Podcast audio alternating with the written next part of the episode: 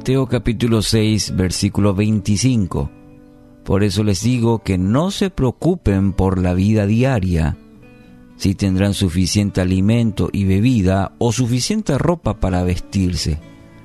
¿Acaso no es la vida más que la comida y el cuerpo más que la ropa? Bueno, el cristiano y los problemas económicos. Quizás partir de esta pregunta, desde esta pregunta, ¿puede el cristiano pasar por problemas económicos? Y las respuestas efectivas pueden ser resultado de nuestras decisiones en esta área, la parte financiera, económica, como también Dios puede permitir para enseñarnos. Y me, sobre todo este segundo aspecto es la que hoy quiero compartir.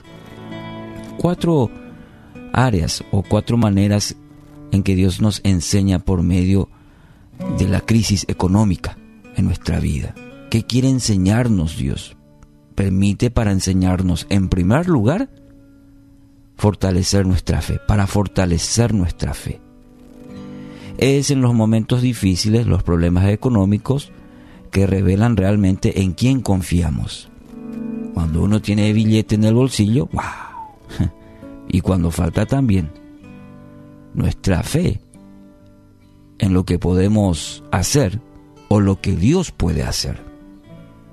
¿Desarrollamos la fe o nos dejamos arrastrar por la desesperación y la ansiedad que el dinero produce?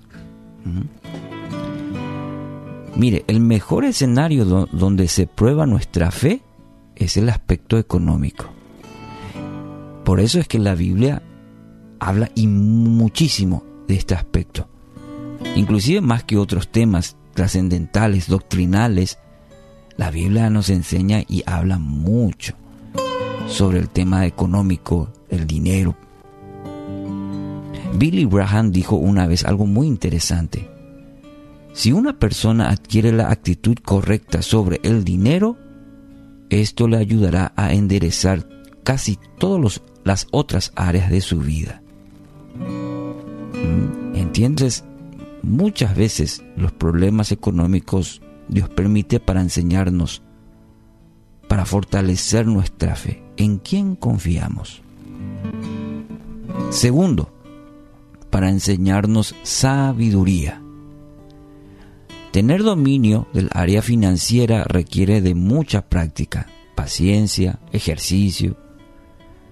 ¿Sí? Hay, hay lecciones que vamos aprendiendo con la experiencia cuando tenemos que discernir, por ejemplo, entre una necesidad o un deseo, un capricho.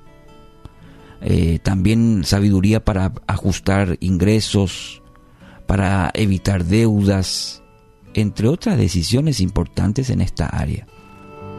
Y ahí va a ser necesaria la sabiduría. Muchas veces la, la crisis financiera es un buen escenario para corregir comportamientos que no son buenos en nuestra vida. De hecho, no aprendemos, no nacimos aprendiendo todo.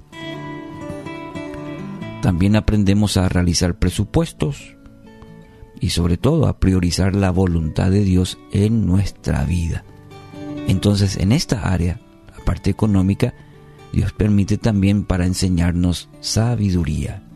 En tercer aspecto, Dios permite para enseñarnos que el dinero no debe gobernarnos existe una sensación de seguridad, de comodidad cuando los ingresos nos permiten tener, diríamos, cierta holgura financiera. Por eso mencioné cuando, cuando gobierna la billetera. Entonces eso parece nos da seguridad, nos da comodidad. Y pareciera ser que el que gobierna es el billete. Entonces el Señor permite muchas veces la crisis económica para hacernos entender que el dinero nunca debe ser el rey de nuestros corazones. Y hay cientos de versículos que respaldan este principio. Entonces es importante analizarnos y preguntarnos seriamente, ¿no será que el rey en mi vida es el dinero? Que está gobernando mi corazón, mi pensamiento, es el dinero. Bueno, quizás la situación que estés pasando, Dios esté permitiendo para que te des cuenta quién es el que realmente gobierna, qué realmente es lo primero en tu vida. Y cuarto y último, Dios permite para enseñarnos el valor del contentamiento. Y aquí tengo tantos pasajes también que pudiera compartirte contigo, pero me voy a remitir al, a las, al principio que el apóstol Pablo tiene para nosotros. ¿Por qué? Porque el apóstol Pablo es un ejemplo de que es posible aprender a estar contentos independientemente de las circunstancias porque tenemos a Cristo. Y este es un aspecto muy, pero muy importante. Y el pasaje que muchas veces usamos, eh, y lo sabemos probablemente de memoria, es la de Filipenses 4:13. Todo lo puedo en Cristo que me fortalece, ¿verdad? Conocemos de memoria. Pero el contexto de este pasaje, justamente Pablo está hablando sobre el dinero, el capítulo 4. Eh, y en el versículo 13, por ejemplo, en el versículo 6 dice, no se preocupen por nada, en cambio oren por todo. Así van a experimentar la paz de Dios. Eh, y justamente ahí en el versículo 11 dice, no que haya pasado necesidad alguna vez, porque he aprendido a estar contento con lo que tengo. El versículo 12 de Filipenses 4 dice, sé vivir con con casi nada o con todo lo necesario. He aprendido el secreto de vivir en cualquier situación, sea con el estómago lleno o vacío, con mucho o con poco. Y ahí viene el versículo 13, pues todo lo puedo hacer por medio de Cristo, todo lo puedo en Cristo que me fortalece. Había aprendido el secreto del contentamiento. Y qué importante y necesario también que usted y yo aprendamos el valor del contentamiento, independientemente de las circunstancias que atravesemos porque tenemos a Cristo que nos fortalece.